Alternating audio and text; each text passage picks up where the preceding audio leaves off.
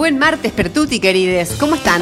¿Cómo los dejó la caída de WhatsApp? Porque viste que antes el mundo se dividía en dos. Las personas que les gusta ducharse a la noche y las personas que les gusta ducharse a la mañana. Son como dos posiciones irreconciliables. Bueno, ahora el mundo se divide en dos frente a la caída de WhatsApp. Las personas que putearon y las personas que celebraron. Mucha gente careta vi yo y te digo que ahí ya me pongo muy intolerante porque mucha gente que viste, ay, la verdad es que es un momento para conectar con tu familia, comunicarte cara a cara. Ay, yo la verdad me comuniqué mucho con mi esposa, charlé un montón. Me tiene que ir a psicóloga. Bueno, qué sé yo, por ahí replanteate toda tu vida. Che, me encantó además la explicación puñetera que dieron desde la plataforma. Viste que dijeron, eh, queremos comunicarles a los usuarios para que se queden tranquilos que se trata de un problema del sistema de nombres de dominio. ¿Qué? O sea, no entiendo, me hace acordar al tipo que me abrió la computadora que me dice, che, Negri, vos acordate que el multiprocesador es simétrico, se por un problema de memoria. Acordate, acordate, acordate vos que no sé nada de computación. Imagínate que le digo computación. necesito paz, por Dios. Hablando de paz, ¿por qué salió tanto el Paz Martínez en las noticias? ¿Viste? En todos lados, en todos lados. Bueno, sí, ya sé, que cumplió 50 años desde que arrancó con la música. Que no sé tampoco qué quiere decir eso, pero digamos, lo entrevistaron en todos lados. Me llamó la atención las declaraciones que se mandó el tipo. Viste que dijo que para él escribir es como respirar. O sea, o sea que respira mal. Digamos, esto es un mensaje para el neumonólogo, digamos. Nada, en broma. La verdad es que lo que sí me gustó es que dio un mensaje sobre la cuestión de la propiedad. Dijo, la música no es de quien la compone, sino de quien la disfruta. Por eso la música del paz no tiene dueño. ¡Ah! No, fuera joder, me gusta el, como la cosa anarquista del mensaje de paz del paz. Che, saltando el charco, ¿se enteraron que Inglaterra está tomada por un grupo de ratas? Y no me refiero al gabinete de Boris Johnson.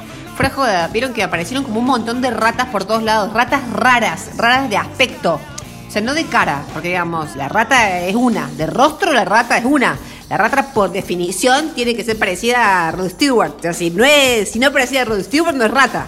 Este, pero ahora, ¿qué te quiero decir? Estas eran rata, rata de cara, pero grandota. Una rata corpulenta, una rata como de hombro fuerte. Una rata, además, con una actitud extraña, porque convengamos que una rata, por definición, tiene que tener una actitud esquiva, como que se siente en falta la rata. Viste que la rata es así, donde sea, en cualquier parte del mundo. Aparece la rata y es como que, ay, ay algo estoy haciendo mal. Parece que dijera la rata.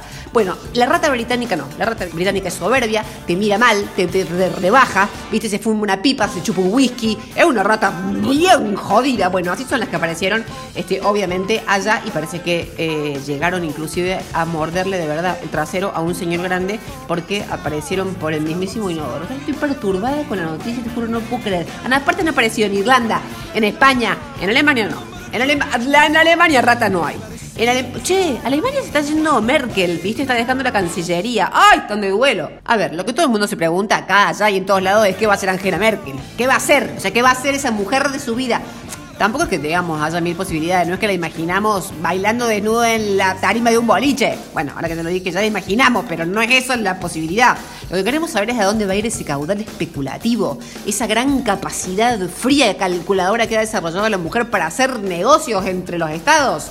Bueno, eh, ella dijo que quiere volver a lo simple y dijo comprar papa, por ejemplo. Yo cuando dijo comprar papa pensé, quiere coimear al Vaticano. Pero parece que no, se refería a ir al mercado a comprar papa, porque después dijo incluso, y quiero hacer sopa de papa.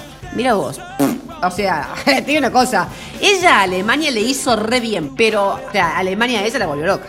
Che, ahora que dije papa, ¿Qué quilombo nos armó el Papa? Viste que a propósito de los 200 años que se cumplieron de la independencia de México, el Papa salió a pedir perdón por todos los pecados que cometió la iglesia. Y obviamente los fachosos de España se pusieron como locos. Ahí nomás salió Díaz Ayuso, viste, la presidenta de la Comunidad de Madrid, como si fuera la alcaldesa. Ahí nomás salió a decir, España no debe pedir disculpas por haber llevado libertad a América y su noble cultura, porque España libertad tiene y libertad lleva. Viste que ella enseguida se viene como muy arriba, entusiasma. Tanto se entusiasmó que en su speech terminó diciendo, incluso España debe luchar hoy contra nada más y nada menos que el indigenismo, señores. Vos sabés que yo escuché eso y se me aflojaron las piernas. Te juro, nunca escuché en los últimos tiempos una prueba tan clara y concisa del neocolonialismo. O sea, el enemigo es el indigenismo. ¡Wow!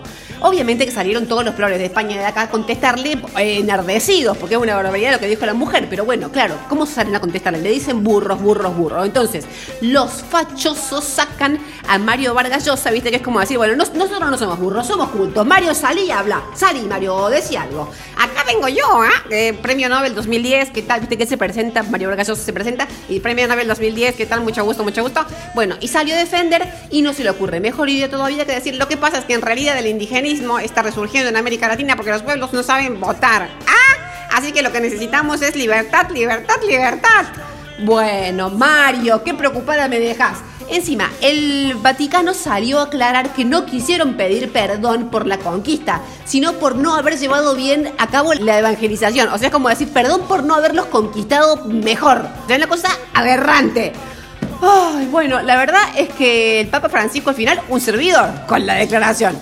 ¿Qué te quiero decir? Yo te juro, yo recibo bien el perdón de última, de una institución como el Vaticano, la Iglesia Católica. Hasta en términos políticos entiendo y valoro la palabra perdón. Pero la verdad es que, te digo en serio, eh, no hizo más que encender a los fachitos esta cuestión. O sea, yo digo, ¿por qué en vez de pedirnos perdón, no nos devuelven, digo, para que lo consideren en el Vaticano, algunos morlaquitos?